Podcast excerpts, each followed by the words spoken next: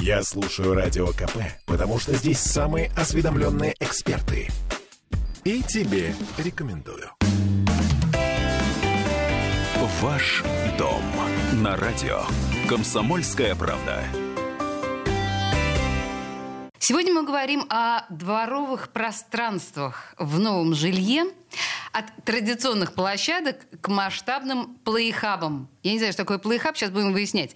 А, у нас в студии эксперт Дмитрий Калинин, директор проекта «Северная долина» компании «Главстрой Санкт-Петербург».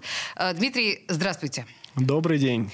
Значит, ну смотрите, традиционные площадки это сейчас как бы отдельный вообще разговор, по большому счету, сколько мемов по этому поводу. А, плейхаб, как бы нам с вами сформулировать, что это такое? Ну, давайте попробуем на контрасте. Бывает благоустройство придомовое, которое включает в себя какую-то небольшую площадочку, там скамеечку, турничок. Э, то есть вроде как оно и есть, но в то же время оно явно недостаточно. А Playhub — это немного другая идеология, когда под благоустройство отводится достаточно уже большая территория площадью около гектара или больше, и на ней сосредотачиваются абсолютно различные, разнообразные возможности для рекреации. Это такой некоторый, можно сказать, гипермаркет э, развлечений, игр и времяпрепровождения на свежем воздухе. Я правильно понимаю, что, наверное, он должен включать площадки для детей, мягко говоря, разновозрастных, и в этом смысле немножко их разводить. То есть там, где играют четырехлетки, там подростки торчать не должны.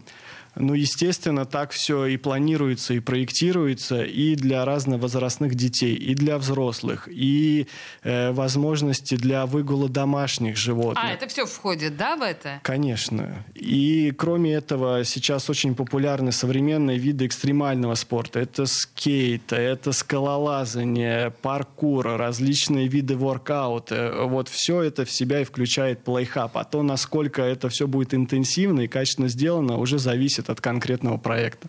Фантастика. То есть у вас будут даже там рамы и какие-то штуки дополнительные для паркура. Абсолютно есть... так. Э, скейт э, площадки мы предусматриваем, и возможность для скалолазания и паркура тоже. Это просто интересно уже молодежи. По-другому, мне кажется, э, детей, подростков достаточно тяжело порой вытащить просто на улицу.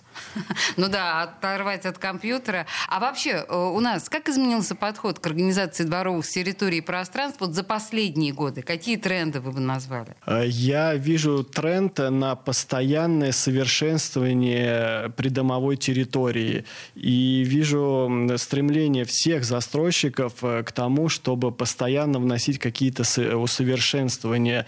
И, в общем-то, и жители, покупатели жилья тоже обращают на это очень большое внимание, поэтому тренд идет на то, что от проекта к проекту и даже внутри одного проекта от э, его очередей идет э, постоянная работа над улучшениями этих решений, над тем, как максимально эффективно использовать пространство пространство, сделать его и безопасным, и интересным. С нашими дворами вам вообще никогда никуда не нужно будет выезжать. Знаете, что-нибудь типа этого?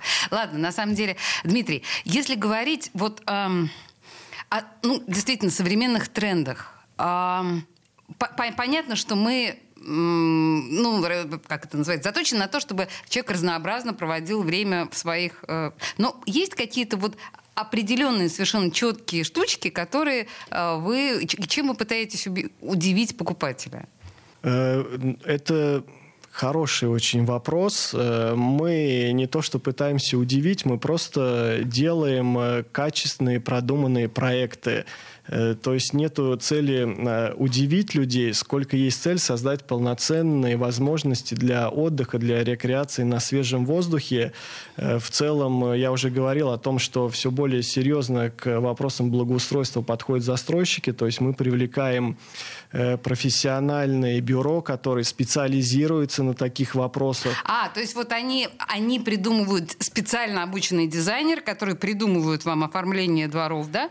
Конечно. Вы об этом говорите. Да, угу. я говорю о том, что мы от термина просто благоустройства переходим к другой философии, терминам уже ландшафтного дизайна. О, И это уже несколько просто иной подход, который обеспечивает более высокий уровень комфорта. А если говорить о материалах, мы же сейчас все заточены на эко-взгляд. Материалы используются различные. Очень интересно используются решения по малым архитектурным формам, э, детскому игровому оборудованию и различным уличным тренажерам. Я бы сказал, что вот в этом направлении очень многие застройщики и главстрой Санкт-Петербурга э, делают акцент. Ну, ну, ну, например, ну, какие? А, например, э, есть универсальные спортивные комплексы, уличные, которые, в общем-то, полностью заменяют э, необходимость похода в тренажерный зал и позволяют прорабатывать абсолютно любые группы мышц. Это начиная важно. от ягодичных и заканчивая бицепсами. Это важно, слушайте. Есть еще од- один э, тонкий момент, знаете, тонкий лед. Когда мы говорим с застройщиками, сейчас очень важно каким-то образом разделить автомобилистов да, и, и просто жителей э, того или иного комплекса. В том смысле, что машины во дворе – это не модно. Так? Э, Смотрите, здесь есть некоторое внутреннее противоречие. То есть все хотят э, эм, иметь двор без машин, и одновременно с этим э, люди хотят припарковать свой автомобиль как Под мой- окнами. по- под окнами. Эм, эм, застройщики, в свою очередь, здесь ограничены еще и нормативами некоторыми, которые нас э, обязывают обеспечивать непосредственной близости к домам определенное минимальное количество машиномест. То есть наша нормативная база, она не совсем способствует тому, чтобы дворы полностью освобождались от машин. Э, Но эта задача выполнимая при грамотном планировании и комплексном освоении территории. Достичь этого возможно. Здесь есть, конечно, всегда какие-то сопутствующие риски и неудобства. Э, В частности, застройщики вынуждены для этого э, использовать паркинги, либо подземные, либо либо многоуровневые, и таким образом решать эту проблему и разводить потоки. Ну, а а что в этом смысле имеет, ну, я не знаю, большее преимущество в глазах застройщика и жителей? Подземные или, наоборот, вот эти вот отдельные? Как, что лучше в данном случае? Тяжелый вопрос, однозначно не могу на него ответить. Ну, подземные, наверное, дороже делать, да? Э, Вообще люди не очень любят паркинги, и они пользуются не очень большим спросом. А Если бы все-таки у нас э, в осознании жильцов э, какая-то произошла перемена, и все были бы готовы пользоваться паркингами, то здесь и у застройщиков было бы больше возможностей. Но поскольку паркинги не очень востребованным являются пока что продуктом, то вот этот баланс между парковочными местами и озеленением, он в каждом проекте индивидуально решается и очень сильно зависит от уровня комфортности жилья. Мгм. Да, тут я сейчас поняла, да, вот это вот соотношение, что называется. И еще один важный вопрос по поводу вот организации общественного пространства. Очень красиво может это все выглядеть на картинках.